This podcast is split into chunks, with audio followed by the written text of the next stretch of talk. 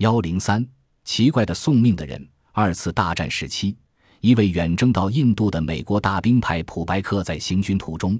看到一个因脚伤而无法行走的老人，无助地坐在路旁。白克的同情心油然而生，他把自己身上携带的药盒取出，替老人家涂抹伤药，并予以包扎。这个受伤的老人乃是修炼印度教的僧侣，名叫尤卡。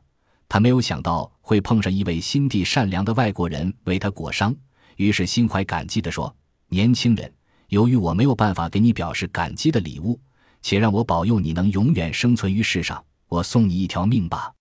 白克目送老者远去，心中对这句令人玩味的话产生一股莫大的怀疑：命岂是由你任意赠送的？想着这不可能的大礼，白克忍不住一笑置之。转眼战争结束。白克历经百战而能大难不死，欣喜地回到美国故乡，在一间运输公司担任驾驶，生活过得还不错。更幸运的是，有一次在行驶途中结识一位年轻貌美的女子杜鲁斯，经过一番交往，两人坠人爱河，终于携手共组小家庭，过着幸福快乐的日子。这一天，白克和太太聊天时，谈到当年意外治疗一位印度老僧的奇事。